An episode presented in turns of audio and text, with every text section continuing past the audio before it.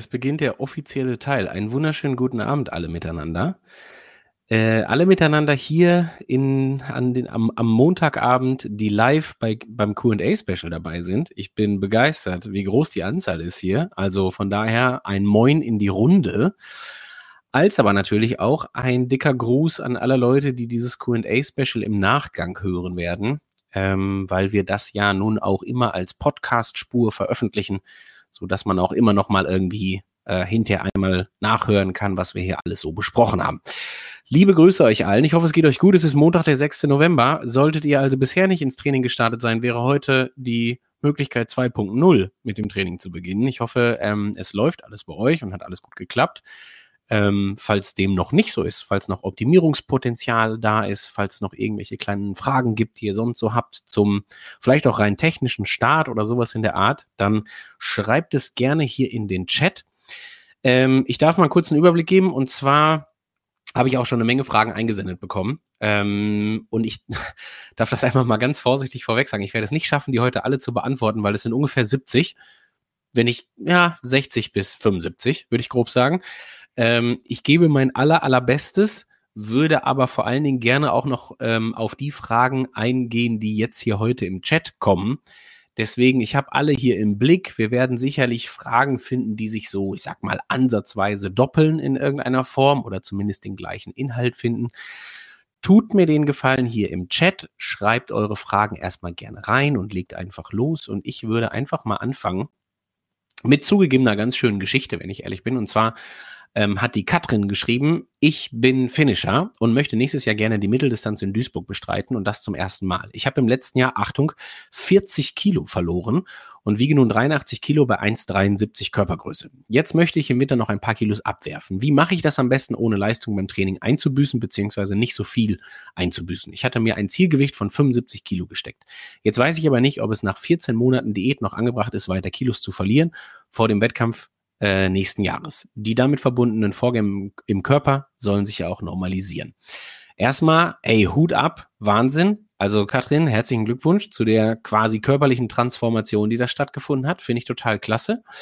Und ich mache das Thema mal so ein bisschen allgemeiner auf, ähm, damit das natürlich für alle Beteiligten gilt. Also, ähm, wenn es darum geht, Gewicht zu verlieren, ich meine, klar, man muss ja immer so ein bisschen vorsichtig sein, wenn man jetzt so mit den absoluten Basics kommt, weil streng genommen ist es nicht so 100% richtig, dass eine Kalorie eine Kalorie ist und es immer ausschließlich nur um das Zählen von Energiezufuhr und Energieverbrauch äh, geht. Aber ganz verkehrt ist es auch nicht. Und ich persönlich finde immer, dass das eine hervorragende Stütze ist, die man gerade so auch im Training mit einbauen kann. Folgendes Ziel. Ähm, es gibt die sogenannte Energieverfügbarkeit. Und die Energieverfügbarkeit besagt, wie viel Kilokalorien pro Kilogramm fettfreier Masse, ja, also nicht Körpergewicht, sondern Körpergewicht minus Körperfettanteil, ja, man in etwa so aufnehmen sollte, um entweder A, Gewicht zu verlieren oder das Gewicht halbwegs stabil zu halten oder vielleicht auch eine Rückmeldung zu bekommen, wann es definitiv zu viel ist und man mit einer Gewichtszunahme rechnen darf. Die Sache ist so, alles, was so in Richtung 25 bis 30 Kalorien pro Kilogramm Körperfettmasse, äh, fettfreier Masse geht, Entschuldigung. Äh, also wenn ihr zum Beispiel 80 Kilo wiegt und ihr habt einen Körperfettanteil von 15 Prozent, dann wären das 6 Kilo. Wir reden also von 74 Kilo fettfreier Masse.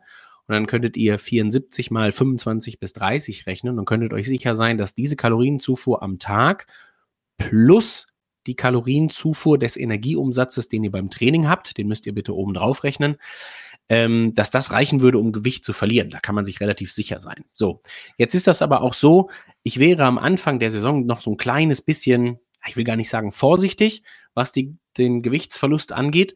Ähm, nur so ein bisschen bedacht, weil ihr euch überlegen müsst, dass ähm, das Training kommt, die Regelmäßigkeit nimmt zu, die Struktur wird immer äh, auch umfangreicher und vielleicht auch intensiver und so weiter und so fort. Also, was ich also nicht unbedingt machen würde, ist dem Körper so, ja, zwei äh, Herausforderungen zu geben. Zum einen irgendwie das Trainingspensum dauerhaft zu erhöhen und dann aber zum anderen auch irgendwie dann vielleicht die Energiezufuhr so sehr zu limitieren, dass ich vor allen Dingen auch einen Körpergewichtsverlust im, im, im Blick habe.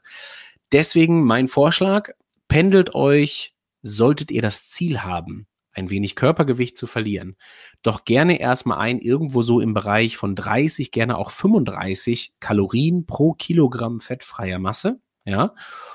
und schaut einfach mal, was das mit eurem Körpergewicht macht. Wichtig ist immer, wenn das runtergehen soll, ähm, dann darf das gerne so sukzessive passieren. Ja, also wir haben nichts davon, im ersten Monat drei Kilo zu verlieren und dann hinterher zu stagnieren. Das entsteht meistens, wenn man das nicht so richtig mit Bedacht macht, sondern wenn man da erstmal mit dem Hammer hingeht, äh, versucht irgendwie, was weiß ich, äh, frisst die Hälfte, äh, äh, keine Ahnung, abends keine Kohlenhydrate mehr und dies und das und jenes zu machen. Alles nette Ideen, meistens aber wenig nachhaltig. Deswegen Zählt gerne die Kalorien, bedient euch einer Kalorienzähler-App, wenn ihr denn möchtet. Achtet aber vor allen Dingen drauf, dass die Zufuhr äh, eben nicht sonderlich tief ist, sondern wie gesagt, pendelt euch mal so im Bereich von 35 Kalorien pro Kilogramm fettfreier Masse ein. Und dann schaut einfach mal, was das mit euch macht. Und Katrin, als Tipp auch für dich jetzt nochmal ganz konkret. Also erstmal ist das schon eine herausragende Gewichtsabnahme. Du weißt also garantiert, was du tun musst, um Gewicht zu verlieren.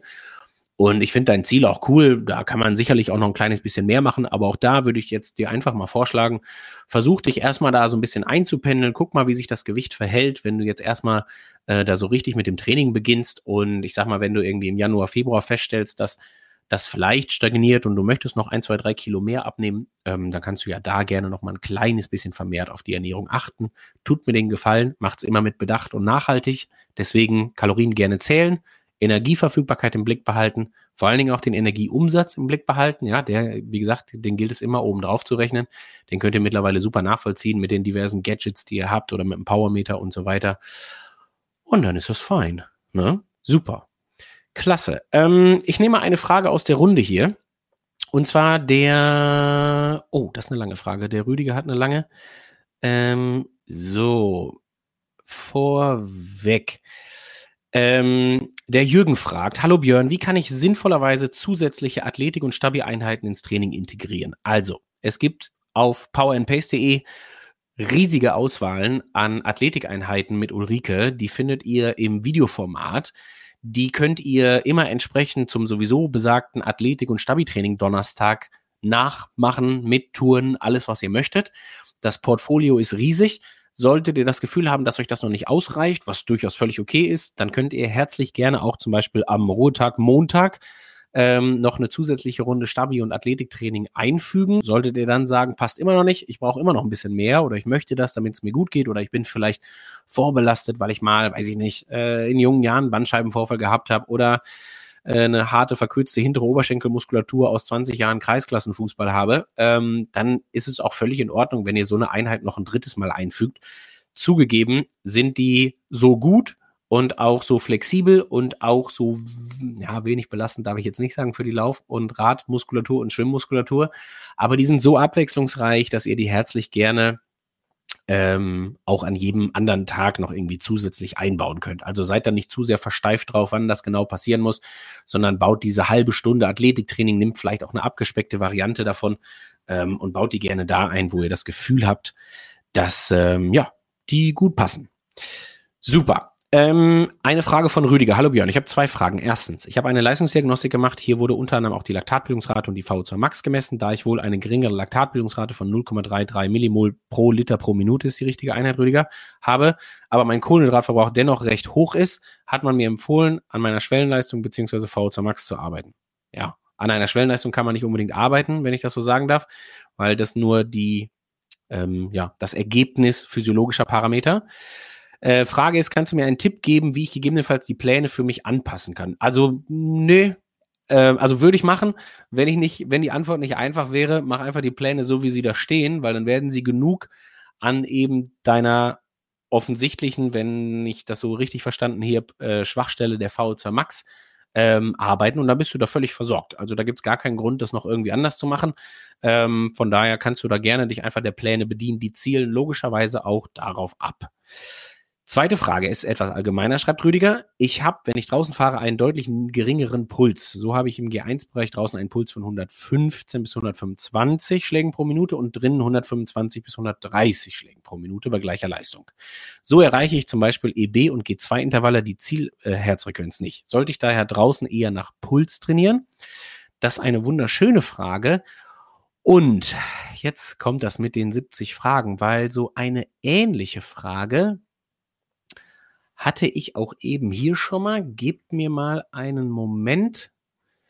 Ähm, da ist sie nämlich. Also, und zwar fragte der Marco, der schon vorab geschrieben hat, hat einen kurzen Hintergrund zu seiner Person geliefert und hatte dann die Frage zu Trainingsbereichen. Nämlich fragt Marco, meine Schwellenwerte für das Radtraining, Herzfrequenz und Leistung habe ich anhand einer Leistungsdiagnostik von Anfang des Jahres, also 2023, äh, Leistung minus 20 Prozent eingetragen. Bisher habe ich ausschließlich nach Herzfrequenz trainiert. Seit Anfang Oktober trainiere ich nach, äh, nun nach Leistungswerten. Bei den Einheiten mit EBI und G2-Intervallen schaffe ich es zwischen bzw. nach den Intervallen nicht mehr in die vorgegebenen Herzfrequenzzonen, weil Marco immer 10 bis 15 Schläge über der Vorgabe ist was er vermutet am Trainingszustand liegt.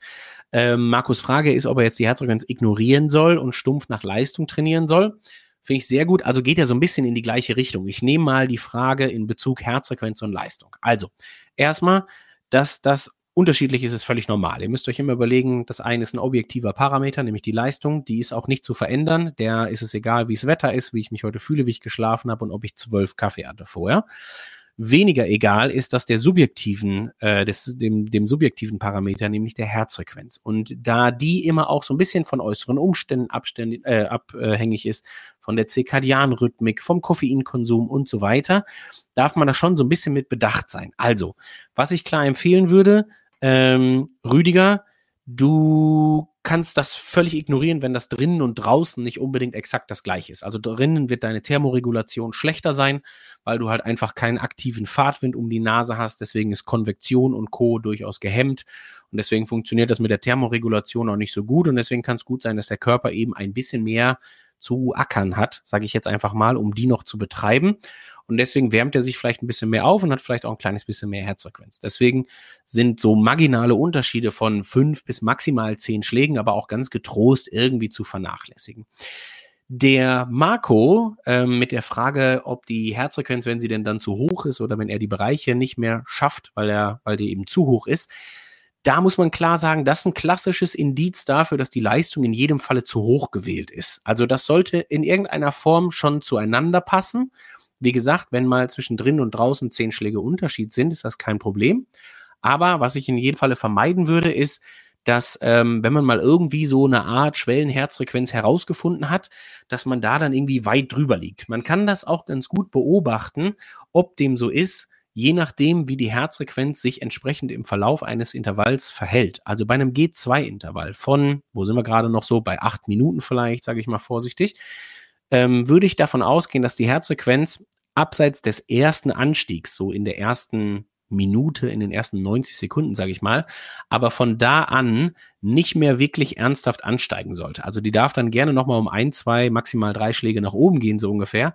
Aber das ist ein G2-Bereich. Da sollte eigentlich keine übermäßige Ermüdung oder äh, ja, vielleicht auch eine kleine Form von Überhitzung aufgrund der Intensität oder so vorhanden sein. Deswegen achtet darauf, dass gerade bei so G2-Intervallen die Herzfrequenz da relativ gleich bleibt wenn dem nicht so ist, wenn die dauerhaft ansteigt, wenn zwischen 90 Sekunden und dann 8 Minuten nochmal ein Anstieg liegt von 10, 15 Schlägen pro Minute, dann in jedem Fall die Leistung runter, weil dann ist das kein G2-Bereich. Und dann würde ich euch bitten, ähm, da die Leistung ein kleines bisschen zu reduzieren, bis man an einem Punkt angekommen ist, wo dann wieder so ein bisschen diese Gleichmäßigkeit hergestellt wurde. Super. Johannes schreibt, Hi Björn, ich habe mich mit dem Finisherplan in Frankfurt, äh, habe ich eine 1046 absolviert. Herzlichen Glückwunsch. Nun würde ich gerne eine Sub 10 in Angriff nehmen. Sehr gut. Einfach auch mal direkt 46 Minuten von der Uhr nehmen. Ich würde den Finisherplan Plus nehmen oder etwas mehr Rad und Laufen. Naja, also ich sag mal so, wenn man schon mal eine 1046 mit, also jetzt unterstelle ich dir mal, ah ja, hast geschrieben mit dem Finisherplan, wenn man die schon mal geschafft hat, muss man sich immer Folgendes überlegen. Für höher, schneller, weiter braucht es nicht unbedingt immer mehr Volumen. Kann klappen, ja, und finde ich auch von der Idee erstmal gar nicht so verkehrt, aber denkt so ein bisschen auch an die Balance. Ne? Also äh, mehr Trainingszeit muss immer auch mit mehr Regenerationszeit einhergehen. Also wenn ihr euch äh, selber drei, vier, fünf Stunden Training mehr aufoktroyiert in äh, einer Trainingswoche, dann müsst ihr auch sicherstellen, dass ihr zwei, drei, vier, fünf Stunden mehr Regeneration irgendwo liefern könnt. Ähm, das ist immer alles entscheidend wichtig, weil sonst verpufft das Training auch so ein Stück weit. Und dann muss man sich immer überlegen, wenn das schon mal gut geklappt hat, da wird eine weitere Leistungssteigerung erfolgen, weil, Johannes, was normalerweise passieren sollte, ist, dass du vermutlich in die nächste Saison schon fitter, so sage ich es jetzt mal allgemein, startest, als du in die letzte Saison gestartet bist. Also vielleicht ist deine FDP schon ein bisschen größer, vielleicht ist deine Schwellengeschwindigkeit äh, beim Laufen schon ein kleines bisschen größer und so weiter und so fort. Wenn Leistungsfähigkeit schon größer, dann bei jeder einzelnen Einheit, die von jetzt an kommt, auch ein größerer Reiz. Ja, weil du halt einfach mehr Leistung irgendwie treten kannst und so weiter. Und dieser größere Reiz sollte auch gerne darin enden, dass du jetzt nicht auf Ewigkeit mit dem Finisherplan eine 1046 absolvierst, sondern vielleicht da auch noch besser wirst. Deswegen klare Ansage, geduldig bleiben. Ähm, nicht zu schnell irgendwie vielleicht auch das Pensum erhöhen, und vor allen Dingen jetzt gerade auch nicht im Moment, sondern erstmal so ein bisschen eingrooven. Wenn du dann, wie gesagt, an der einen oder anderen Stelle gerne mal eine Stunde Radfahren hinzufügen willst, da spricht überhaupt nichts gegen. Ne? Also das sage ich ja hier immer wieder. Ähm, haltet den Plan da ruhig gerne relativ flexibel, aber wie gesagt, achtet mir auch so ein Stück weit auf die Regenerationszeit und macht das vor allen Dingen auch nicht so, dass ihr das irgendwie übermäßig erhöht. Ja, also ich sag mal, so ein Gradmesser, wenn da jetzt irgendwie 10%, 20% maximal mehr Radvolumen stehen, dann ist das erstmal völlig okay. Beim Laufen würdet ihr mich jetzt schon deutlich mehr zucken sehen. Ne? Also wenn man da so 20 Prozent mehr läuft und man macht aus einer 50 Kilometer Woche auf einmal eine 60 Kilometer Woche dauerhaft, sinnbildlich, dann ja, ist auch immer so ein bisschen die Frage, ob das mit der Erholungsfähigkeit noch funktioniert und ob man da nicht gegebenenfalls Gefahr in irgendeine Form ja von Belastung, Überbelastung ist jetzt ein großes Wort, ne? Aber ähm, man möchte auch keine Wehwehchen haben. Wir wollen nicht, dass uns die Knie wehtun irgendwann und die Sprunggelenke und so weiter und so fort. Genau. Ähm, Sandra schreibt, Hi Björn, ich würde gern am Montag ein Krafttraining einbauen. Würde das trotz Ruhetag gehen oder ist das keine gute Idee für den Ruhetag? Ne, super, klasse Frage, Sandra, finde ich sehr gut. Ähm, und würde ich auch erstmal vollkommen bejahen. Also ein gesundes Krafttraining, Athletiktraining, Stabi-Training, wie auch immer wir es nennen wollen, alles, was auch so ein bisschen off-Bike, so sage ich es immer irgendwie oft, äh, passiert, ähm, darf da gerne gemacht werden. Schaut natürlich trotzdem drauf, dass der Ruhetag auch Erholung ist. Immer noch mal ganz kurz mein Reminder, ähm, der sollte immer so sein, so ruhig, so erholsam, dass der Dienstagmorgen angenehmer ist beim Aufstehen als der Montagmorgen. Ja, also der Tag nach dem Ruhetag muss immer schöner sein, dann hat das Training oder die Regeneration funktioniert. Und das ist immer ein ganz guter Gradmesser. Wie gesagt, wenn du dann jetzt Übungen wählst, gerade so im athletischen Bereich für den Oberkörper und so weiter, tiefengehende Stabilisationsübungen für die tiefliegende Muskulatur, alles, was so dazugehört, gerne auch ein bisschen Beweglichkeit, dann bin ich mir sicher, dass das gut funktioniert. Von daher, Sandra, gerne machen. So, der Olli schreibt, Hi Björn, seit einer Corona-Erkrankung im Sommer 2022 habe ich einen deutlich erhöhten Ruhepuls, um die 100 statt meiner sonst üblichen 50 bis 60. Wow, das ist krass.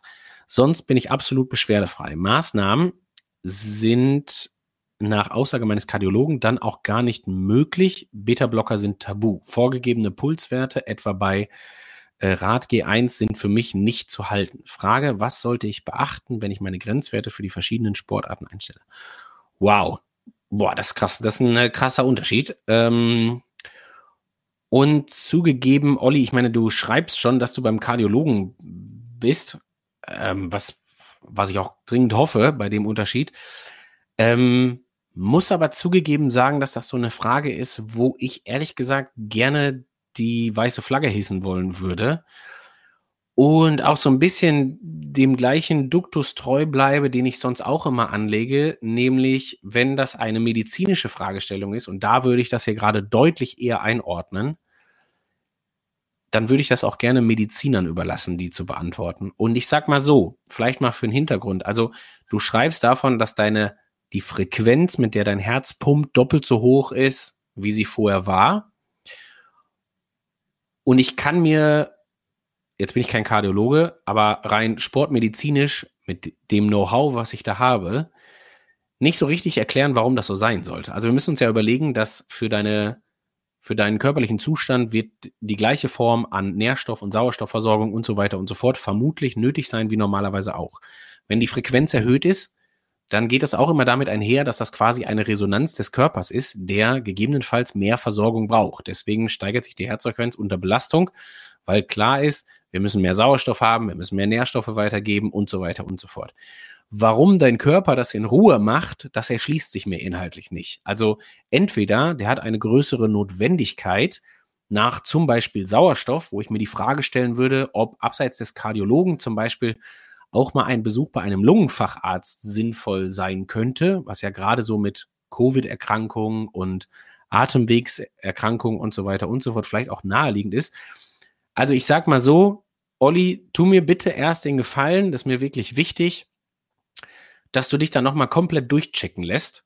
Und wie gesagt, das ist überhaupt keine Kritik an deinem bisher schon vorhandenen Kardiologen, um Gottes Willen, das will ich damit gar nicht sagen, sondern ich sage nur, gerade bei solchen Geschichten, gerade auch wenn es um eine Erkrankung geht, bei der wir alle noch nicht so hundertprozentig erprobt sind, ist es mir, und weil ich zugegeben selber aus den letzten zwei Wochen weiß, wie sich eine Covid-Infektion anfühlen kann und ich ähm, weiß, dass ich in meinem Leben selten so krank war und dass das Dinge mit mir macht, die ich so nicht von mir kenne und es mich deswegen auch ein Stück weit beängstigt, das will ich ganz offen sagen.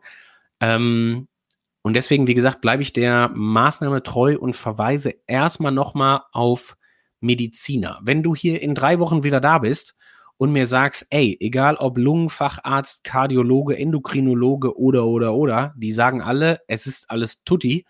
Und das liegt einfach nur daran, was weiß ich, dass ich schlecht trainiert habe in den letzten Wochen, weil eben Corona im Weg stand oder sowas in der Art, dann ist das total fein, dann melde dich bitte wieder. Dann versuche ich die Frage bestmöglich zu beantworten und da ähm, irgendwie eine Aussage zuzutreffen. Aber solange der Unterschied auch so gravierend ist, tue ich mich da wirklich schwer mit und würde da einfach vorsichtig bleiben wollen. Okay? Also, sehr gerne. Im Übrigen auch wie alle anderen. Also, wir haben jetzt Anfang der Saison. Ähm, wir haben alle irgendwie auch hier Grippewelle, auch Covid ist wieder ordentlich im Umlauf, etc. pp. Deswegen achtet auf eure Gesundheit, das sei als erstes gesagt. Ähm, und holt vielleicht die Maske nochmal raus und so, wenn, wenn, wenn ihr irgendwie in engeren Räumen unterwegs seid oder sowas in der Art. Ähm, und tut mir den Gefallen und lasst euch immer gerne mal in aller Regelmäßigkeit von einem Mediziner durchchecken. Ja, also mir ist es sehr, sehr wichtig, dass ihr alle gesund seid, dass ihr auch nichts verschleppt und so. Und deswegen wäre das jetzt ein guter Zeitpunkt. Olli, ich wünsche dir alles Gute erstmal. Äh, ist mir ganz, ganz wichtig. Und wie gesagt, ich brauche nicht mehr sagen, gute Besserung, weil wir wissen nicht mal, ob du irgendwas hast. Deswegen tut mir das jetzt total leid, dass ich die Frage so im Raum stehen lasse. Aber sei so gut und lass das nochmal irgendwie durchchecken. Das wäre klasse. Vielen Dank. So, äh, der Tim schreibt, ich laufe meistens im welligen bzw. bergigen Terrain. Hier macht das Laufen nach Pace oftmals weniger Sinn, unterschreibe ich. Sollte man daher eher nach Watt oder Herzfrequenz laufen im welligen bergigen Terrain, was macht mehr Sinn? Also erstmal völlig richtig und auch eine Frage, die ja echt eine Menge Leute betrifft. Ähm, von daher hast du da einen richtig guten Punkt und die Geschwindigkeit macht da meistens wirklich weniger Sinn. Ich bin dann immer ein großer Fan davon, ähm, die Herzfrequenz heranzunehmen. Ihr könnt auch die Leistung nehmen, wenn ihr damit irgendwie erprobt seid mit einem Leistungsmesser, der grundsätzlich Leistung nicht misst, sondern höchstens berechnet. Und deswegen ist es so ein bisschen defizitär. Da tue ich mich immer sehr schwer mit, ehrlich gesagt. Die Herzfrequenz finde ich aber super. Und Tim, was ich empfehlen würde, ist immer mal wieder so eine eigene Validierung für dich selber einzustreuen. Also äh, im Sinne von, auch du wirst wahrscheinlich irgendwo eine Laufbahn oder irgendwie eine Kilometerrunde haben, die flach ist oder sowas in der Art, ähm, wo man vielleicht immer mal wieder irgendwelche Intervalle laufen kann und dann einfach mal schauen kann, wie sich zu der vorgegebenen Pace, die im Flachen dann ja Sinn machen kann, die Herzfrequenz verhält. Also Beispiel, du läufst ein Dauerlauf-Intensivintervall mit einem Fünfer Schnitt auf einen Kilometer und die Herzfrequenz ist 145 dabei dann hast du das immer mal wieder validiert und weißt, alles klar, so Dauerlauf-intensives Bereich ist ungefähr um die 145. Dann weiß ich jetzt, wenn ich leicht berghoch laufe und ich laufe einen Sechserschnitt und keinen Fünfer, habe aber eine 145er Herzfrequenz, dass ich alles richtig mache. Klasse. Also immer mal gerne validieren und immer mal wieder schauen, ob das alles so passt. Und dann ist das auf jeden Fall eine hervorragende Möglichkeit. Wie gesagt, Herzfrequenz immer auch so gerne dabei haben, egal ob jetzt beim Laufen äh, oder auch beim Radfahren. Und es ist schön mit der Leistung, aber ihr habt eben gemerkt, ne, die Herzfrequenz kann da gerade in Verbindung zur Leistung immer ein ganz hervorragender, ergänzender Parameter sein. Super. So, die Saskia schreibt, äh, Hallo Björn, ich arbeite auch mal am Wochenende und auch mal im Spätdienst. Äh, das bringt den Schlafrhythmus durcheinander, das glaube ich sehr, und macht die langen Einheiten am Wochenende nicht immer möglich. Die freien Tage sind dann unter der Woche, wenn andere Einheiten im Plan stehen. Soll ich dann einfach im Plan weitergehen oder die langen Wochenendeinheiten nachholen? Ja, super Frage. Und äh, Saskia, da bist du garantiert nicht die Einzige, die das betrifft. Ähm, das wird ja öfter vorkommen. Und klar, du kannst das dann, also erstmal ganz klar schreibe ich jetzt gerade, wenn am Wochenende da in Anführungsstrichen nur zwei Stunden Einheiten drinstehen, dann ist das ja vielleicht noch irgendwas, was man auf Däubel komm raus mit dem Arbeitsalltag verbinden kann. Aber sobald das weit darüber hinausgeht und so weiter und so fort, dann bitte gerne auch nicht machen. Ne? Also die langen Einheiten sind gedacht für Tage, an denen man größtenteils frei hat, also sagen wir mal zumindest keine Arbeitsbelastung hat, ja. Wenn du dann an einem Mittwoch, Donnerstag frei hast zum Beispiel, dann kannst du gerne das Wochenende vorziehen und die anderen Tage, also die eigentlichen Mittwoch-Donnerstagseinheiten, dann zum Beispiel gerne am Wochenende machen. Also das klappt super gut. Versuch bei allen Verschiebungen immer so ein bisschen Augenmaß anzulegen. Erstens, in aller, aller Regelmäßigkeit sollte mindestens ein Ruhetag folgen, wenn nicht auch mal zwei. Ja, in der Woche, also auch je nachdem, welchen Plan du verfolgst. Wenn das ein Allrounder-Plan ist zum Beispiel, dann mindestens gerne auch zwei. Auch die Finisher, auch die Champions haben im Moment hin und wieder noch äh, zwei Ruhetage in der Woche. Also füge die gerne ein, gerade auch, wenn der Schlafrhythmus ja irgendwie auch so ein bisschen durcheinander ist. Entschuldigt. Und genau, schau dann immer auch passend, wie du dir deine Erholungszeiten holst. Ne? Also immer das Ganze mit so ein bisschen Bedacht angehen. Also du hast definitiv erschwerte Bedingungen im Training im Vergleich zu jedem, jem, jemandem, der ganz normal seine acht Stunden schlafen kann jede Nacht ähm, und das immer wieder im gleichen Rhythmus macht. Von daher mit einem kleinen bisschen Bedacht, ob das alles so passt für dich, ob du dich erholt genug fühlst. Im Zweifelsfall, wie gesagt, auch mal gerne dann quasi an einem ja, halben Trainingstag, was jetzt kein Wochenendtag ist, sage ich jetzt mal vorsichtig, einfach auch mal ein, zwei Einheiten ausfallen lassen und lieber dann gegebenenfalls einen Mittagsschlaf einstreuen oder, oder, oder, sodass du dich da bestmöglich erholst. Das ist mir immer, wie ihr wisst, sehr wichtig. Super. Mmh, Karin schreibt, und Karin schreibt, dass sie auch ihre Frage schon eingeschickt hat. Ich mache das so, Karin, bitte wunder dich nicht. Ich will alles grün markieren, was ich schon beantwortet habe, damit ich hinterher die Fragen, die ich noch nicht beantwortet habe, im Laufe der nächsten QAs irgendwie beantworten kann. Deswegen suche ich mal eben deine Frage. Ich lese sie aber einfach schon mal vor, kann ich auch später noch grün markieren. Karin schreibt, hi Björn, ich habe die Frage auch schon vorab geschickt. Ich habe mich als Radfahrer für eine Langdistanz angemeldet und trainiere aktuell nur die Rad- und Athletikeinheiten des Finisherplans. Sollte ich zusätzlich noch eine Radeinheit dazu packen oder die Einheiten verlängern? Aktuell mache ich das so. Und jetzt musst du mir aber helfen. Ich habe mich als Radfahrer für eine Langdistanz angemeldet. Heißt, du bist nicht Radfahrer und willst mal eine Langdistanz machen, sondern du bist Triathlet und hast dich als radfahrender Teil für eine Langdistanzstaffel angemeldet oder du hast dich als Radfahrerin für eine lange Distanz auf dem Rad, zum Beispiel einen Radmarathon, angemeldet. Ich glaube, wenn du mir da nochmal ganz kurz irgendwie weiterhilfst, was da jetzt ganz genau gemeint ist, dann ist er Tutti. Ja, also, wie gesagt, ergänzt das gerne einfach nochmal im Text, was ganz genau du meinst. Schreib bitte auch unbedingt deine Kategorie dazu, also der ah, Finisher. Hast du schon geschrieben? Sorry, zieh ich zurück. Super. Und guck mal hier. Karin, da habe ich deine Frage. Ich lese sie nochmal vor und diesmal in der schriftlichen Form, die du schon eingeschickt hast. Ich starte 2024 in Rot als Staffelteilnehmerin. Zack, da haben wir es schon. Und habe mich, um ein strukturiertes Training zu bekommen, bei Power Pace angemeldet. Super. Ich kann mich zeitlich auch nur auf das Radfahren konzentrieren, wegen Job und Kind und mache dies vorwiegend auf der Rolle. Da, das ist schon mal klasse. Also, ähm, Karin, überleg dir Folgendes jeder Finisher, der sonst den Plan verfolgt, der macht die Langdistanz auch mit Schwimmen und Radfahren und Laufen. Und da reicht das mit dem Radfahren im Trainingsplan trotzdem aus. Das ist schon mal gut.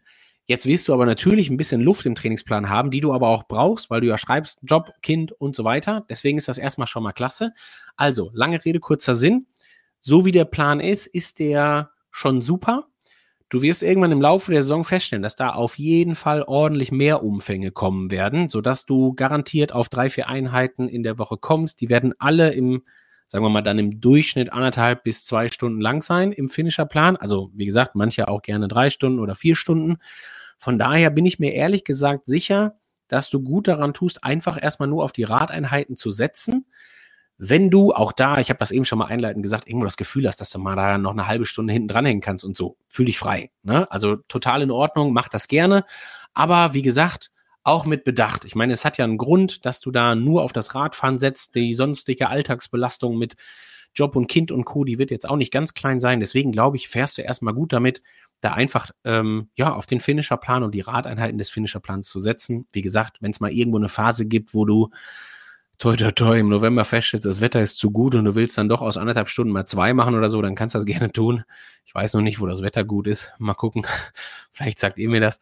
Ähm, nee, ansonsten ganz klasse und vor allen Dingen auch nochmal die Betonung, weil das finde ich ganz wichtig, weil du das geschrieben hast, auch in deiner, ähm, in deiner Einsendung, dass du zusätzlich noch Stabi-Training und Yoga machst. Super. Ja, immer wieder gerne auch, äh, sage ich mal vorsichtig, entgegen oder wegen mir auch ergänzend zu dieser sehr, sehr zyklischen Sportart des Radfahrens oder auch des Laufens, ist auch klar, machst in dem Fall jetzt nicht für dich, aber für alle anderen, immer auch wieder gerne mal sowas wie Athletiktraining oder Yoga einstreuen. Das finde ich total hervorragend. Klasse, dann darf ich die auch grün markieren. Super gut. Danke für die Frage, Karin.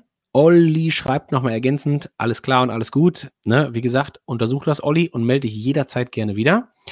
Sabrina schreibt, übrigens geil, sorry, wenn ich das jetzt so doof sage, aber ähm, wie groß der Frauenanteil ist. Ich hatte mir eben, als ich die Fragen hier durchgelesen habe, die eingesendet wurden, wollte ich eigentlich mir heute vornehmen, nur Frauenfragen zu beantworten, weil ich gedacht habe, so kriege ich eine sinnvolle Aufteilung. Ich finde das ganz klasse, dass ihr alle dabei seid, wenn ich das einfach mal so sagen darf. Und ich freue mich, dass wir ähm, offensichtlich auch einladend sind für Frauen hier in der Runde und das ähm, macht mich sehr happy. Ja, also von daher weiter so. Danke. So, Sabrina schreibt, Hi Björn, ich trainiere mit dem Zwift Hub. Das ist ein Gerät, glaube ich, ne? Und bekomme aber immer einen T-Score unter 10. Das kann nicht sein. Liegt das an möglichen falschen Grundeinstellungen? Ja. Dazu auch noch meine Frage nach einem neutralen Leistungsschwellenwert, den ich eingeben kann, bis ich diesen über euren FTP-Test bekomme. Ich hatte einen Wert von 300 vom System vorgegeben. Das kommt mir doch sehr hoch vor. Ja. Ähm, ich mache das grundsätzlich, ja, damit auch, ähm, damit ich alle versuche abzuholen. Also, wir fangen mal von hinten an.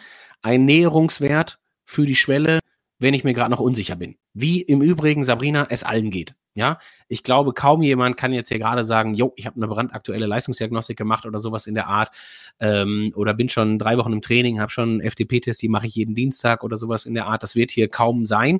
Deswegen ist das total fein, auch an euch alle, wenn ihr da noch nicht so ganz nah dran seid. So, dann werdet ihr jetzt aber sowas im Trainingsplan finden, wie die eine oder andere G2-Einheit mit Schwerpunkt G2, ne, ist klar, oder die eine oder andere EB, äh, die schon dann im Plan vorkommt tut mir den Gefallen, geht am Anfang so ein bisschen nach Gefühl. Also vielleicht habt ihr irgendeine Schwelle im Hinterkopf, die ihr mal gehabt habt. Wenn nicht, probiert eine aus und Sabrina, fang gerne erstmal an bei wirklich äh, tiefen, was weiß ich, 160 Watt. Völlig okay. Dann machst du das, gehst in das Intervall rein und solltest für dich das Gefühl haben, ich gebe mal eine Referenz, ein Schwellenintervall, ja, dreimal vier Minuten im EB-Bereich. Die sollten sich so anfühlen, dass man sagt, hey, das war schon eine ganz ordentliche Beanspruchung, aber ich sag mal so, wenn jetzt im schlimmsten Fall da gestanden hätte, dreimal, nicht dreimal äh, drei Minuten oder dreimal vier Minuten, sondern sechsmal vier Minuten, dann hätte ich das auch irgendwie hinbekommen. Ich hätte es wahrscheinlich eher ein bisschen durchgewirkt, aber ich hätte es hinbekommen. Ja.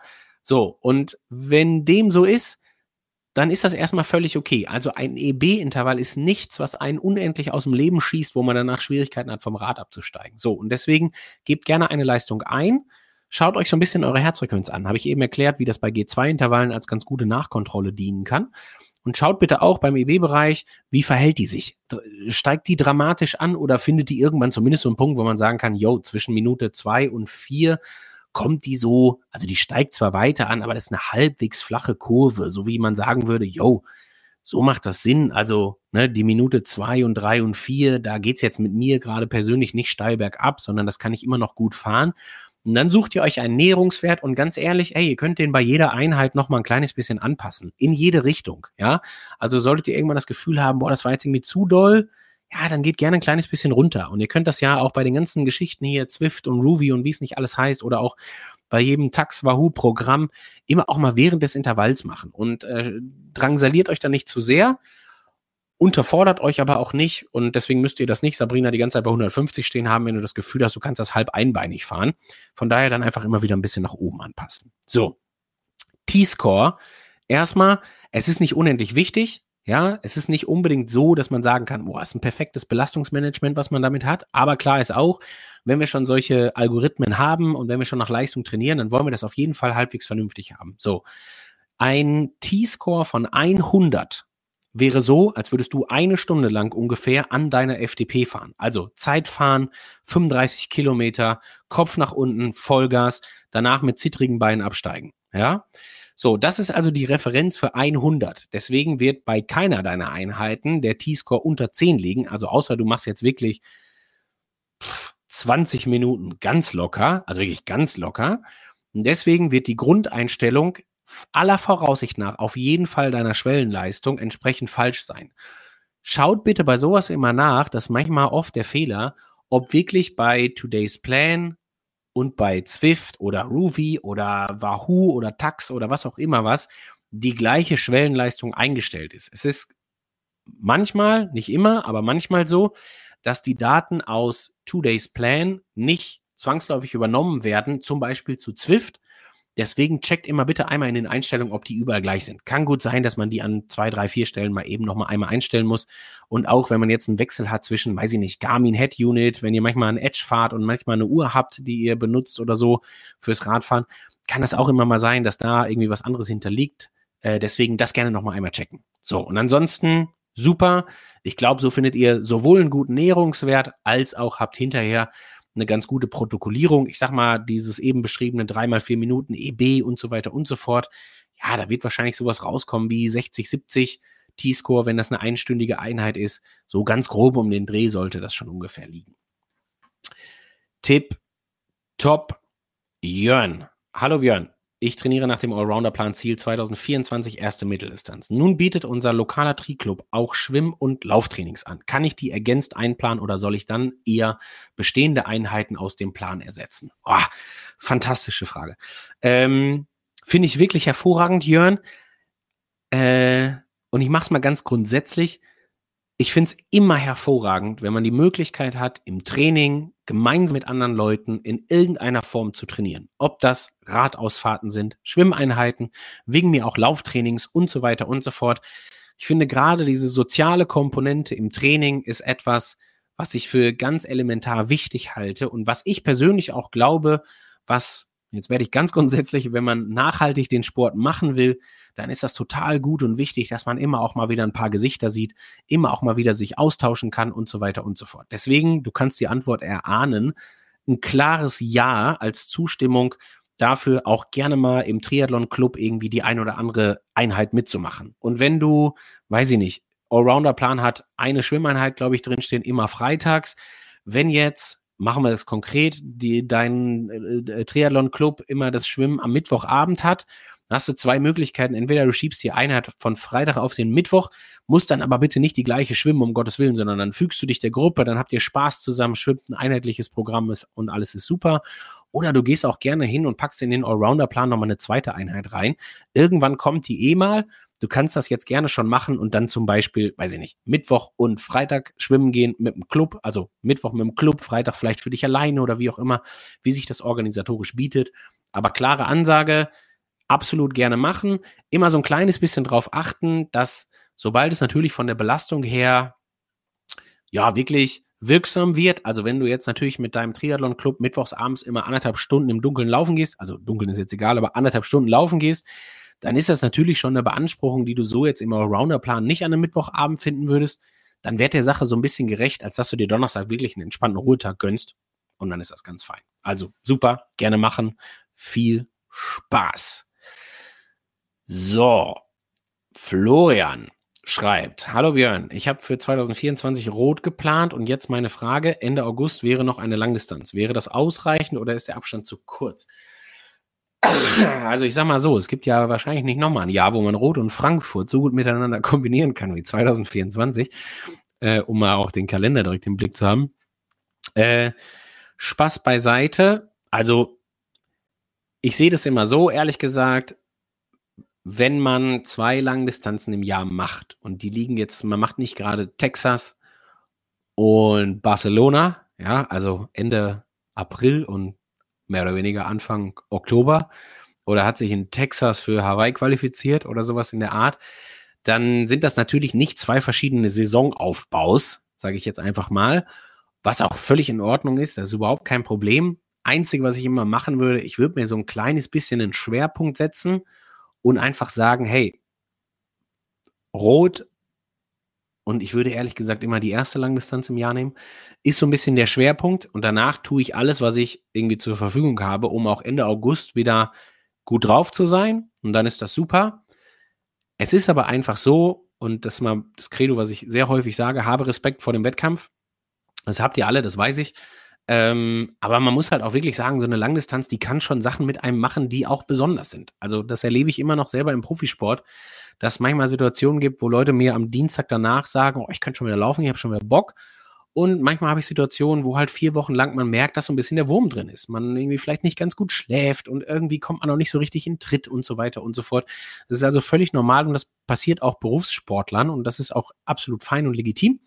Und deswegen will ich das einfach nur sagen, ähm, man muss dann so ein bisschen vom Muster abweichen, gut in sich reinhören und dann ist das ganz fein. Und Florian, dann kannst du das auf jeden Fall machen. Wie gesagt, setz dir den Schwerpunkt auf Rot und guck danach, dass du vor allen Dingen auch erstmal eine gute Erholung hinbekommst, gerne auch aktiv erholen, damit du immer so ein bisschen den ganzen Stoffwechsel am Laufen hältst, so ein kleines bisschen und so weiter und so fort.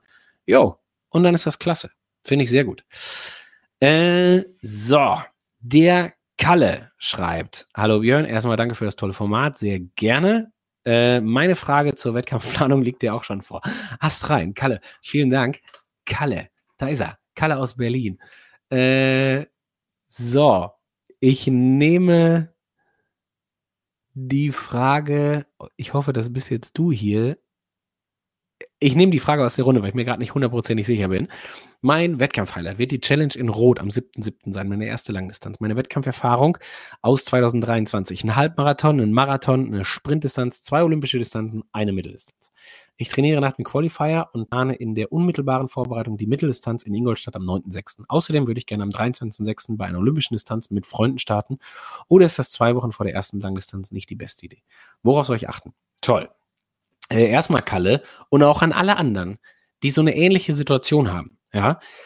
Dieses Format ist auch dafür da, dass man noch nicht am 6.11. die perfekte Antwort bekommt, weil ich könnte jetzt Stunden darüber referieren, wie man das in puncto Ernährung und Erholung und Wettkampfgestaltung und Pacing und dies und das und jenes alles angeht.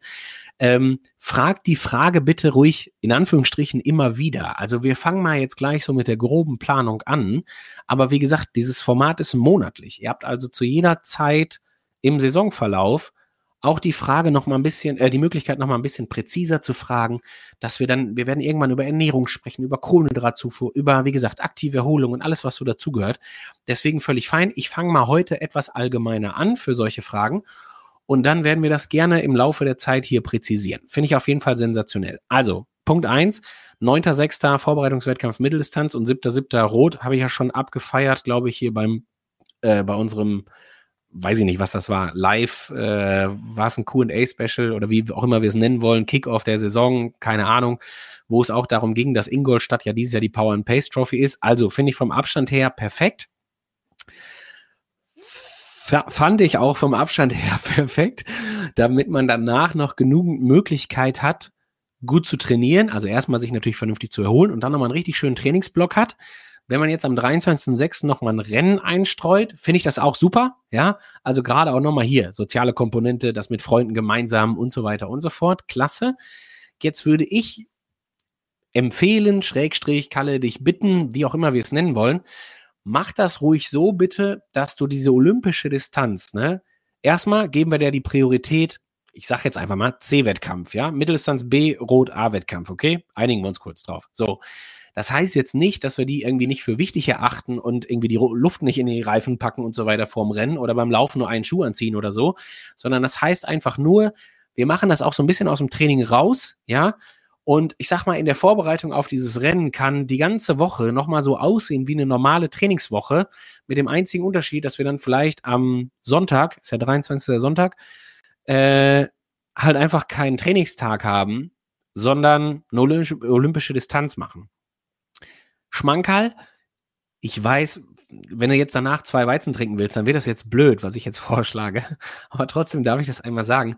Was ich meist bei sowas gar nicht so schlecht finde, weil die Intensität ja durchaus hoch ist, wenn man sich am gleichen Tag nochmal so ein halbes, dreiviertel Stündchen nachmittags oder abends nochmal eben so ein bisschen auf die Rolle setzt und nochmal ein kleines bisschen ausfährt und so weiter und so fort. Das wird für den nächsten Tag auf jeden Fall cool sein. Dann ist der Montag ein Ruhetag dann würde ich jetzt Dienstag, Mittwoch so ein bisschen entspannter machen. Also je nachdem, in welcher Trainingsphase wir uns da gerade so befinden im Hinblick auf Rot. Ähm, wobei da ist ja eh schon, dann würde ich jetzt mal fast behaupten, da geht ja die Taper-Phase schon los. Also kannst du wahrscheinlich einen fließenden Übergang machen, aber versuch vielleicht ein kleines bisschen aktive Erholung bei den Olympischen einzustreuen und mach das Ding aus dem Training raus. Und dann ist das super. Dann finde ich das klasse. Dann geht dir da kein Training drei Wochen vor deinem A-Wettkampf verloren. Du hast nochmal richtig Spaß am vermeintlich letzten Trainingstag, sag ich mal, bevor die Taper-Phase losgeht. Und dann ist das eine Top-Idee. Kannst du genauso machen. Super. Ich mache mal eben hier den Kalle Grün. Kleine Sekunde. Jo, hat er. Äh, Sandra. Oh, jetzt wird eine technische Frage. Oh Gott, oh Gott. Ich weiß nicht, ob ich das hinbekomme. Ich habe mein Garmin-Konto mit Today's Plan verknüpft und nutze diese gerne dann auf meiner Uhr, um mich durch die Laufeinheiten führen zu lassen. Passt. Mit aktuell zwei kleinen Hindernissen. Oh, oh. Warum ist es vorgesehen, dass ich nach dem eigentlichen Warm-up nochmal die Lab-Taste drücken muss? Das ist relativ einfach, die kann ich auch beantworten. Das liegt einfach daran, äh, Sandra ist eine berechtigte Frage und wir führen die Diskussion hier seit vier Jahren und es gibt zwei Lager. Die einen, die sagen, ey, kann ich auch hintereinander wegmachen, brauche ich keine Lab-Taste für. Und die anderen, die sagen, ey, ich brauche auf jeden Fall die Lab-Taste, weil ich bin noch nicht nach zehn Minuten aus der Stadt raus. Ich muss dann noch um drei Ecken laufen und kann erst nach 13 Minuten anfangen, das Intervall zu starten. Und genau dafür gibt es diese Lab-Taste. Wir haben uns am Ende also aufs kleinere Übel quasi äh, geeinigt, dass die Leute, die nach zehn Minuten noch nicht startklar sind, um mit der Runde zu starten oder ne, mit dem Intervall zu starten, halt jetzt in dem Fall hier den Vorteil bekommen, weil es für die schwieriger ist, irgendwo zwischen sieben Ampeln schon das Intervall zu starten, sondern die wollen warten, bis sie raus sind aus der Stadt, wohingegen die, die keine Ampeln kennen, äh, einfach auch nochmal eben da diesen Knopf drücken können. Also von daher, das würde ich abhaken. Das ist, glaube ich, okay. Ich glaube, da können wir uns alle so ein bisschen drauf einigen. Und dann ist die Frage, und warum bekomme ich am Ende der Einheit kein Signal, dass sie vorbei ist? Okay, das weiß ich nicht zugegeben. Vielleicht, also wer die Antwort kennt, schreibt sie hier gerne einfach in den Chat. Ich lese sie dann gleich vor für alle Hörer da draußen. Ähm, kann ich nicht sagen, zugegeben. Ich weiß nicht, ob man das irgendwo bei Garmin, Wahoo, wo auch immer einstellen kann, dass man quasi nochmal eine Benachrichtigung kommt, wenn die, weiß ich nicht, 45 Minuten rum sind. Keine Ahnung, aber ich bin mir sicher, das kann hier irgendwer in der Community beantworten. Schreibt es also mal kurz einmal in den Chat und dann werde ich gleich die Frage von der Sandra nochmal aufgreifen und dann beantworte ich das nochmal für alle. Super. Äh, Andrea fragt, aktive Erholung. Wo hört die aktive Erholung auf? In zeitlicher Hinsicht und auch mit Blick auf die Leistungsgrenzen. Immer nach Gefühl, nach Gefühl, wie der Kölner sagen würde. Ähm, also ich würde, also das meine ich wirklich ernst. Ich will da nicht mal eine Vorgabe machen. Ich finde, das ist was völlig frei, je nach Belastung, die man vorher eingegangen ist, würde ich immer hingehen und also ich finde, es sollte mal so lang sein, dass man ganz gut anschwitzt. Ja, also dass man jetzt nicht nach zehn Minuten wieder aufhört, weil man sich immer vorstellen muss, dass da noch nicht alle Stoffwechselvorgänge so am Laufen sind, wie sie laufen sollten. Und das ist ja schon wichtig, eine Durchblutung zu haben und ja, auch Entzündungsmarker ein Stück weit zu senken und dies und das und jenes. Und deswegen würde ich das immer so, ich sag mal, zeitliche Hinsicht halbe Stunde, dreiviertel Stunde. Es kann aber auch mal, also auf der Rolle würde ich jetzt nicht anderthalb Stunden fahren, aber wenn das mal eine anderthalbstündige lockere Kaffeerunde ist draußen am Deich, irgendwo, also will heißen, irgendwo am, im Flachen, ohne große Anstiege und so ist das völlig fein. Und was die Leistung angeht, einfach mal gar nicht auf den Tacho gucken. Einfach mal fahren, so ein bisschen nach Gefühl gehen. Alles, was sich zu schwungvoll anfühlt, gerne ein bisschen reduzieren und so. Von daher alles prima. So, hier kommt auch schon die Antwort von Simon zur Garmin-Frage. Am Ende der Einheit sollte die Uhr vibrieren und die auf dem Bildschirm Training beendet anzeigen. So jedenfalls bei mir, wenn ich das Training starte und zeitlich absolviere. Ich tippe also, wenn ich das richtig verstanden habe, Simon, äh, beziehungsweise dann die Antwort an Sandra, das könnte eine Einstellungsfrage sein. Also vielleicht kann man das bei Garmin in den Einstellungen irgendwo einstellen, dass da quasi nochmal ein Vibrationsalarm kommt. Die Katrin schreibt auch, dass das bei ihr nochmal vibriert am Ende. Da scheint also was dran zu sein. Ast rein. So, äh, ich sehe keine Fragen mehr im Chat. Deswegen bediene ich mich. Ah, der Frank, der schreibt. Oh ja, das ist gut. Die will ich auf jeden Fall machen. Frank, du bist, äh, habe ich, dich habe ich oben auf der Liste stehen, weil du was Schönes ansprichst. Also ich lese einmal kurz die Frage von Frank vor. Hallo Björn, auch schon schriftlich eingereicht. Hier nochmal, ist der finnische Plan auch in der M60 anwendbar? Ziel ist rot, fahre immer Rad, aber nur alle fünf Jahre rot gemacht bisher.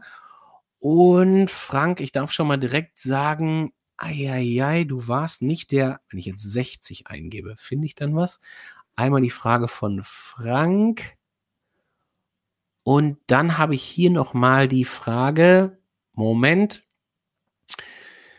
die nehme ich nochmal direkt mit rein. Einmal Harald schreibt, hallo Björn, ist eine Mitteldistanz drei Wochen vor Rot als Vorbereitung sinnvoll? Also Frank, ja, vielleicht auch für dich interessant. Oder sollte man mindestens vier bis fünf Wochen dazwischen haben, wenn man schon auf die 60 zugeht? Das war die Frage vom Harald. Äh, die nehme ich gleich noch quasi mit rein. Das machen wir hier simultan. Und dann habe ich noch die Frage, ah nee, Frank, das warst du. Alles klar, habe ich. Und dann kommt noch die Frage von Friederike. Äh, ich trainiere nach dem Finisherplan und mein Zielwettkampf ist rot. Die ganze AK 60 in rot, die ist hier bei Power and Pace, das kann ich schon mal sagen. Da ich in der Altersklasse oder da ich der Altersklasse W60 angehöre, war ich in der letzten Woche beim medizinischen Check im Olympiastützpunkt Heidelberg. Auch schön. Äh, sehr gut, schon mal an der Stelle. Es wurde unter anderem eine Fahrradspiroergometrie äh, gemacht. Dabei kam heraus, dass meine Laktatwerte schon bei auch subjektiv empfundenen niedrigen Belastungen signifikant ansteigen. 50 Watt 1, ich runde 5 Millimol, 100 Watt 1,75, 150 Watt 2,7 Millimol. Die grafische Darstellung dazu ähnelt eher einer geraden, sollte aber doch eigentlich exponentiell ansteigen. Ah ja, okay. Eine etwas andere Frage. So, jetzt mache ich den Rundumschlag zum Thema AK. Ähm, also, Frank, der Finisher-Plan, ich würde erstmal beantworten, ja, der ist geeignet, auch für die AK60. Und ich würde das nicht sagen, wenn wir nicht schon genügend Erfahrungswerte gesammelt hätten in den letzten Jahren hier, wo Leute eurer Altersklasse berichtet haben, dass das gut funktioniert. Ich würde auf folgende Dinge achten. Erstens, unpopulär jetzt vielleicht, hat man nicht mit gerechnet, aber gerne mehr Stabilisations- und Athletiktraining einbauen. Ja, ähm, einzig und allein deswegen, weil gerade so die ganze Muskulatur drumrum, die jetzt vielleicht auch schon, und das verzeiht ihr mir jetzt bitte, um Gottes Willen, die vielleicht auch schon leicht degenerierte Ansätze hat, ja. Und damit meine ich jetzt nicht die starken Oberschenkel, die das Rad nach vorne bewegen oder irgendwie die Laufmuskulatur, Entschuldigung, sondern vor allen Dingen die Bauchmuskulatur, die Rückenmuskulatur, vielleicht auch so die Haltemuskulatur irgendwo im Hüftbereich, im Sprunggelenk etc. pp. Achtet bitte darauf, dass ihr die richtig gut am Laufen haltet.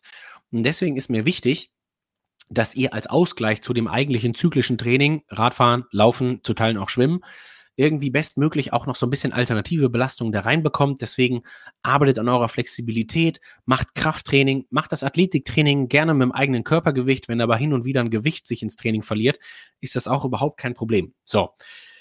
Dann natürlich den Regenerationszeiten gerecht werden. Herrgott nochmal, Covid, hängt nach. Hm entschuldigt. Ähm, und Frank, wenn du das Gefühl hast, dass die Regenerationszeit etwas verzögert ist und du mehr davon brauchen würdest, empfehle ich folgendes. Äh, ich würde erstmal ein bisschen die Intensitäten runterschrauben. Umfang ist meistens gar nicht so das Problem, sondern die Intensität ist so ein bisschen das, wo man sich am Ende länger von erholen muss.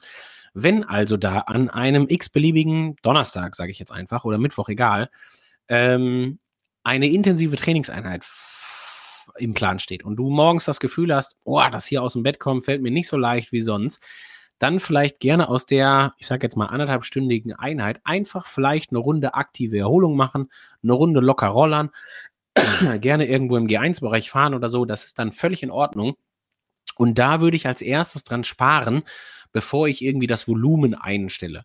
Oder, äh, ja, einstelle ist falsch, aber äh, reduziere.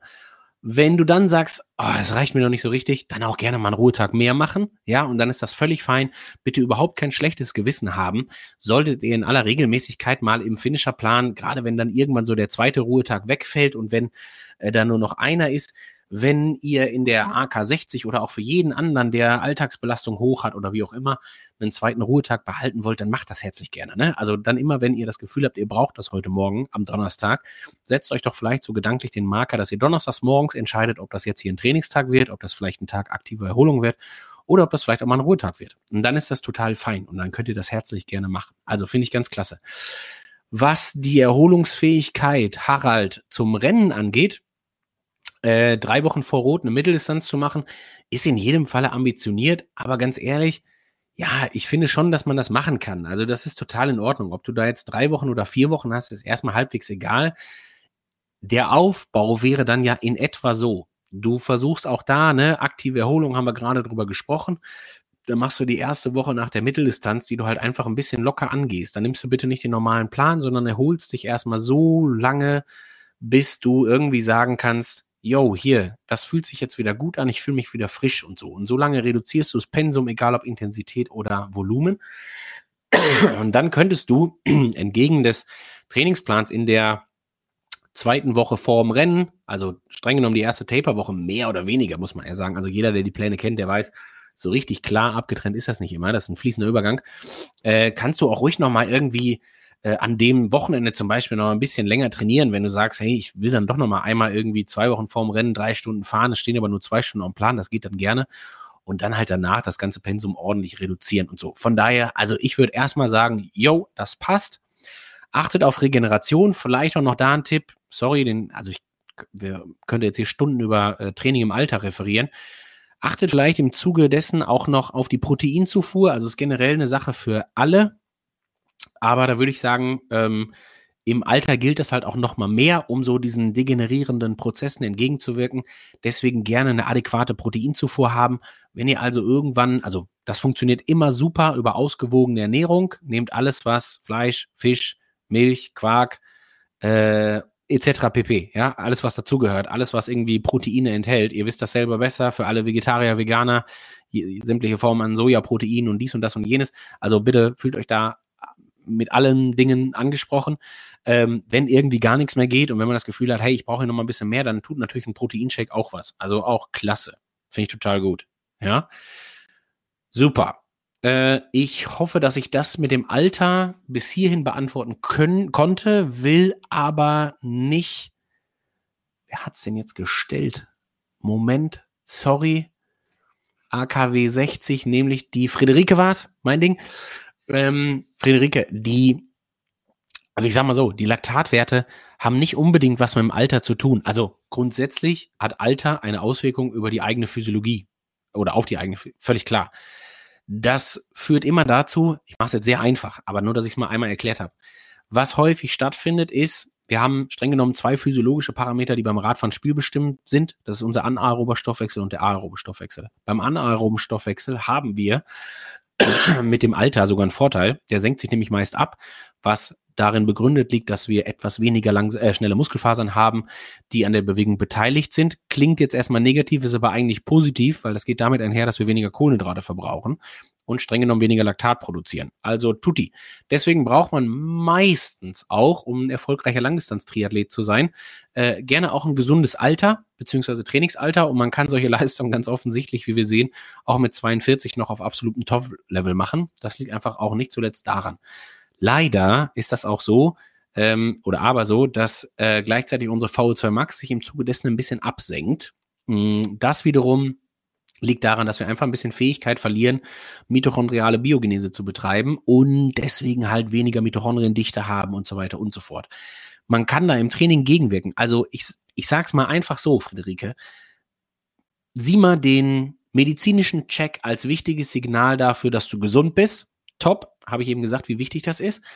Und was die Laktatkonzentration angeht, die dürfen auch gerne mal äh, quasi als gerade verlaufen. Das ist überhaupt nicht schlimm. Das sehen wir bei Heiß bei uns auch öfter. Das hat auch ein bisschen was mit absoluter Leistungsfähigkeit zu tun.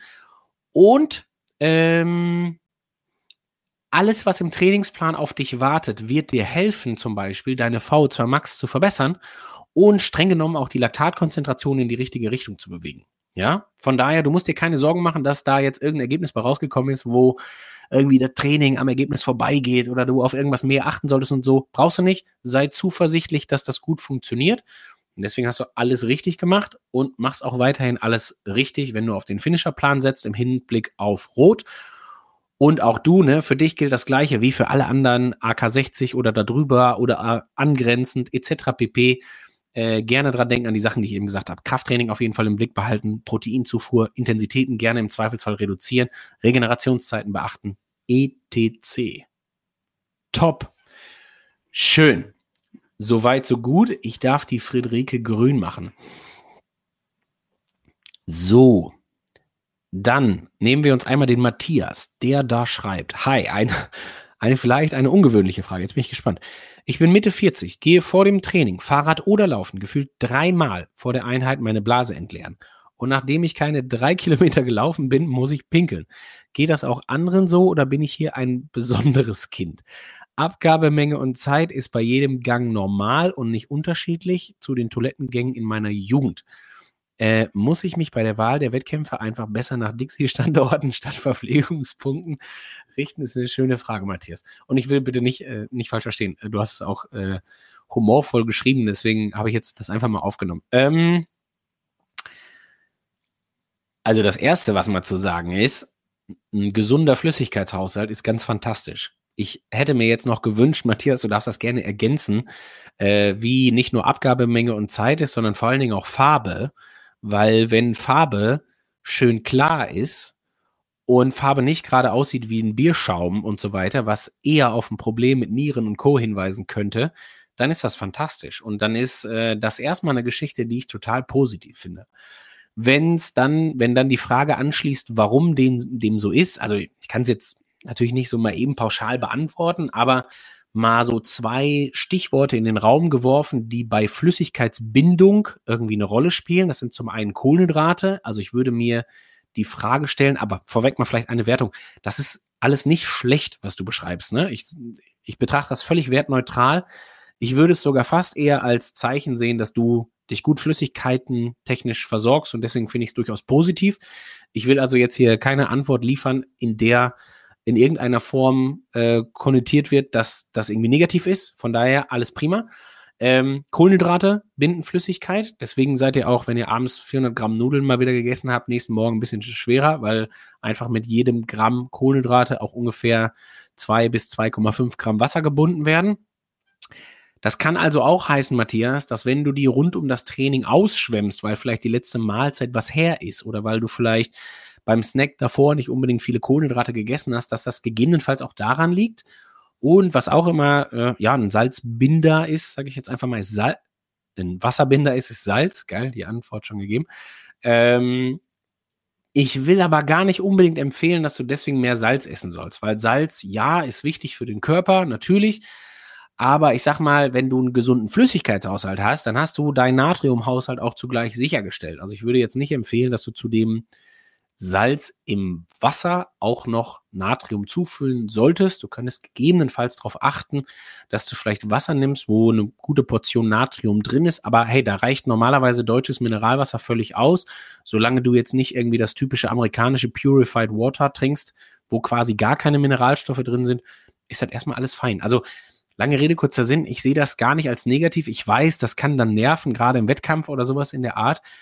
Aber ich finde es völlig okay und würde eher sogar sagen, klasse, dass du ganz offensichtlich auf deinen Flüssigkeitshaushalt achtest und das kann ich nur jedem empfehlen, äh, dafür zu sorgen. Ganz einfacher, ganz einfache Kontrolle. Bitte einfach Pibi durchsichtig machen. Ja, also nicht gelb, nicht dunkelgelb und so weiter und so fort, sondern relativ zeitnah morgens schon dafür sorgen, dass das von jetzt an äh, schön klar wird. Und dann ist alles prima. Super. Glasklar, schreibt der Matthias. Das hatte ich ge gedacht. So. Äh, hi Björn. Schöne Einladung. Achtung. Ulrike benutzte vergangenes Jahr immer wieder Spielsachen. Mhm. Junge, Junge, was ihr da immer macht. Ich muss da öfter reingucken, habe ich das Gefühl. Wie beispielsweise Gewichte, Bänder oder ähnliches. Damit überraschte sie mich immer und ich kam zu spät, weil ich die Sachen erstmal holen musste. Nehmt ihr die Spielsachen dies Jahr in die Athletikplanung in Today's Plan mit auf, sodass ich gerüstet für Ulrike bin? Äh, also ich nehme es nicht in Today's Plan mit auf, zugegeben, weil ich das immer selber nicht weiß. Ulrike hat absolute Narrenfreiheit bei der Zusammenstellung der äh, Athletikeinheiten und macht das, was Ulrike für richtig hält, weil die das super macht. Ich würde einfach empfehlen, also jetzt meine ganz bescheidene Meinung dazu, äh, immer alles so ein bisschen parat zu haben. Vielleicht hast du irgendwo eine kleine Kiste, wo du alles drin gelagert hast. Ich weiß jetzt nicht, wie viele Medizinbälle Ulrike da immer braucht. Wenn das natürlich zwölf Stück sind, ja, wird schwierig, die immer im Wohnzimmer zu lagern. Aber vielleicht kannst du da ja irgendwie vorsorgen, dass du die dann gerne da parat hast. Aber ich muss enttäuschen, das wird leider bei Today's Plan nicht drinstehen, weil, wie gesagt, Ulrike da immer absolute Freiheit genießt. So, ich will noch eine Frage auf jeden Fall nehmen aus den Eingesendeten, nämlich eine Frage, bei der es um das Schwimmen ging. Und zwar.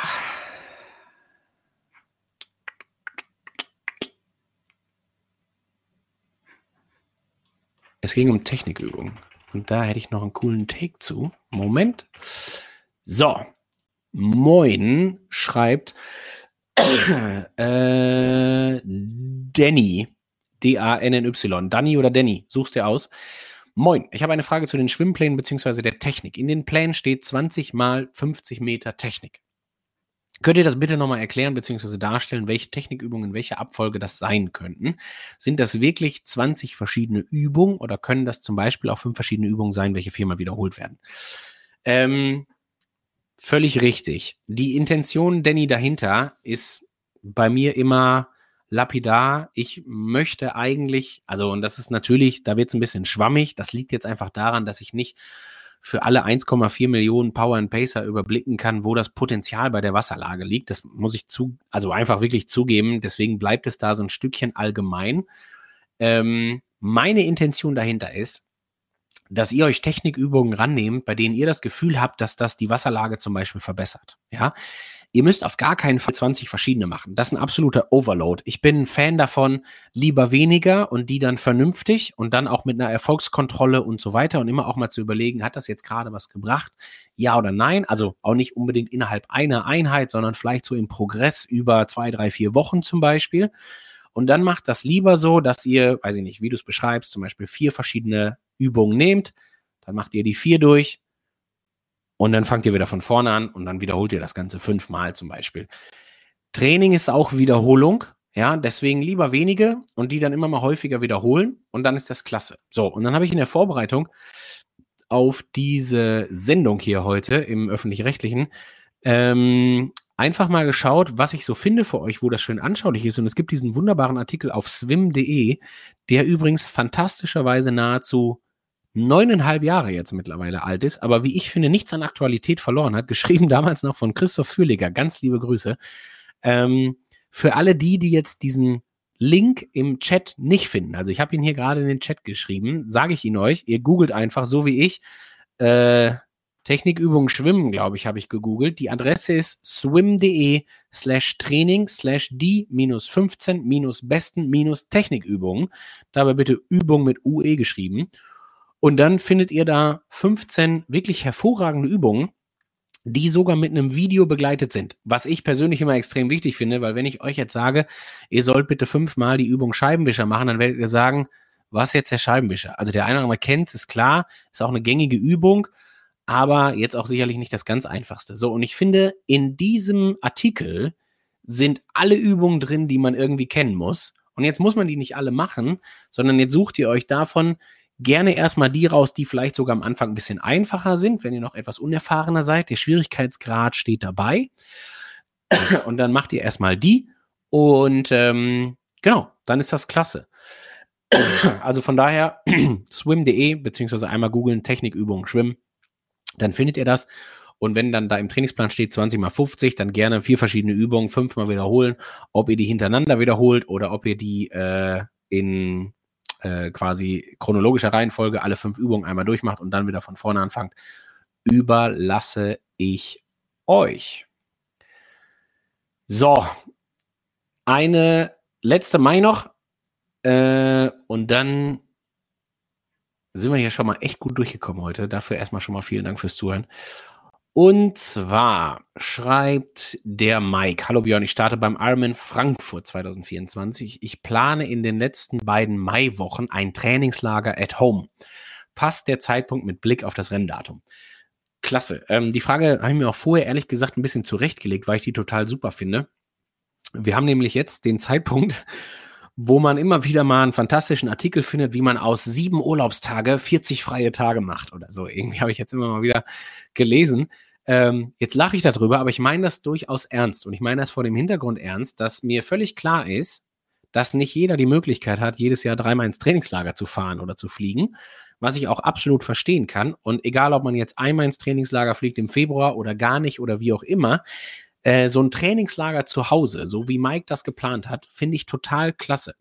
Und jetzt finde ich das vor dem Hintergrund klasse. Ihr müsst euch nicht unbedingt zwei freie Wochen einräumen, sondern ihr könnt gerne, geht mal den Kalender durch und guckt mal, wann nächstes Jahr bekannte Termine wie Ostern, wie Pfingsten, Christi Himmelfahrt, Frohen Leichnam, 1. Mai, äh, was ihr in den jeweiligen Bundesländern nicht alle so habt an christlichen Feiertagen und so. Ähm, und schaut mal für euch schon mal so ein kleines bisschen, ob da auch vielleicht verlängerte Wochenenden bei sind, wo man einen richtig sauberen Vierer-, Fünfer-Block irgendwie trainieren kann an einem freien Wochenende. Und dann ist das ganz klasse. Und ich sag mal ganz plump, ne, je häufiger das kommt, desto besser ist das. Oder wir nehmen da alle Möglichkeiten mit, die wir haben können. Das finde ich ganz hervorragend. Und Mike, um deine Frage zu beantworten, super. Und es gibt fast keinen schlechten Zeitpunkt für sowas. Also es gibt eigentlich nur gute Zeitpunkte und ich kann euch das immer irgendwie zurecht verargumentieren. Ähm, und damit auch gleichzeitig rechtfertigen, warum das vielleicht auch nicht nur einmal cool ist oder wie Mike ja auch schreibt, sogar zweimal, das ist ja schon klasse. Die letzten beiden Maiwochen am Stück, das ist natürlich die Variante wirklich richtig viel Trainingslager, Mike, hervorragend. Ja, äh, in dem Falle sogar sehr gut, wenn das so ein langes Ding ist, dass das erst Ende Mai ist, in der leisen Hoffnung, toi, toi, toi, äh, dass das Wetter natürlich akzeptabel ist zu Hause. Aber wenn du, also du Mike oder ihr alle anderen auch, schon irgendwie über Ostern die Möglichkeit habt, ein bisschen mehr zu trainieren, nutzt das gerne.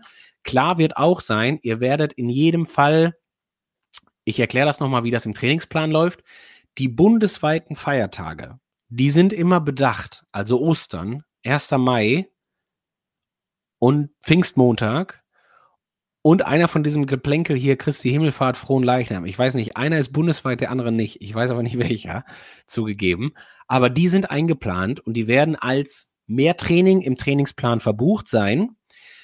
Für die, die das andere haben, von Christi Himmelfahrt und Frohen Leichnam, was nicht jeder hat in diesem Lande, die können natürlich an dem Tag auch ein bisschen mehr machen. Das ist überhaupt kein Problem, aber das würde ich ungern in den Trainingsplan verpacken, wenn das nur den Heiligen Bayern irgendwie äh, obliegt. Das ist genau das gleiche wie Heilige Drei Könige. Äh, da gibt's aber wiederum, und das darf ich auch als Überblick geben, ein Feiertagsspecial, wie auch im letzten Jahr auch, welches quasi über Weihnachten und Neujahr geht, in zwei verschiedenen Varianten. Einmal über Weihnachten und Neujahr und einmal über Weihnachten Neujahr bis hin zu den Heiligen Drei Königen an dem Samstag, glaube ich, oder so findet das immer statt. Keine Ahnung, sowas kennen wir in Hamburg nicht. Ähm, lange Rede, kurzer Sinn. Bundesweite Feiertage eh dabei. Alles, was irgendwie sonst so an Feiertagen stattfindet, darf gerne genutzt werden.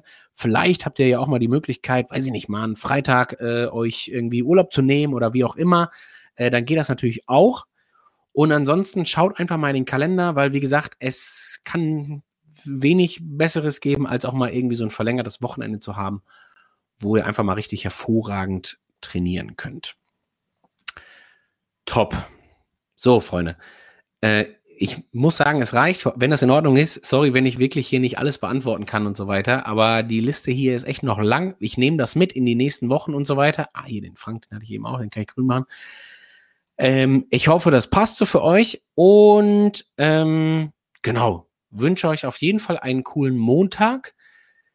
Seid so gut. Gibt es noch irgendwen in dieser Runde, der noch irgendwie sich unsicher ist, ob er ab gleich die Pro-Version abschließen sollte, dann hebt derjenige bitte nochmal eben die Hand. Also mal kurze Erfolgskontrolle hier gerade. Äh, ne, für alle die Podcast-Hörer gilt das Gleiche. Wenn da noch irgendwelche Fragen sind, dann bitte melden. Ja. Ansonsten würde ich jetzt einfach stark davon ausgehen, dass ihr eh schon hervorragende Pro-Member seid. Wenn noch nicht, dann einfach mal kurz Bescheid sagen. Genau. Danke, Friederike, mit der guten Besserung. Das klappt. Aber nochmal, ey, seid echt vorsichtig. Niemand braucht Covid. Das ist einfach eine bescheidene Krankheit. Genau, ich wünsche euch alles Gute. Wie gesagt, wir hören uns hier aller spätestens jetzt ja sogar in drei Wochen, weil es einmal verschoben würde, würde ich sagen. Äh, deswegen sind wir hier, äh, weiß ich nicht, Anfang Dezember spätestens wieder am Start. Wir werden uns zum FDP-Test nochmal hören, auch im Podcast sowieso und so weiter. Hey, alles Gute. Danke. Bis zum nächsten Mal. Hat ganz viel Spaß gemacht. Ich wünsche euch was. Macht's gut. Tschüss. Sweat in your eye, pain in your bones, hunger in your gut, got that fire in your soul,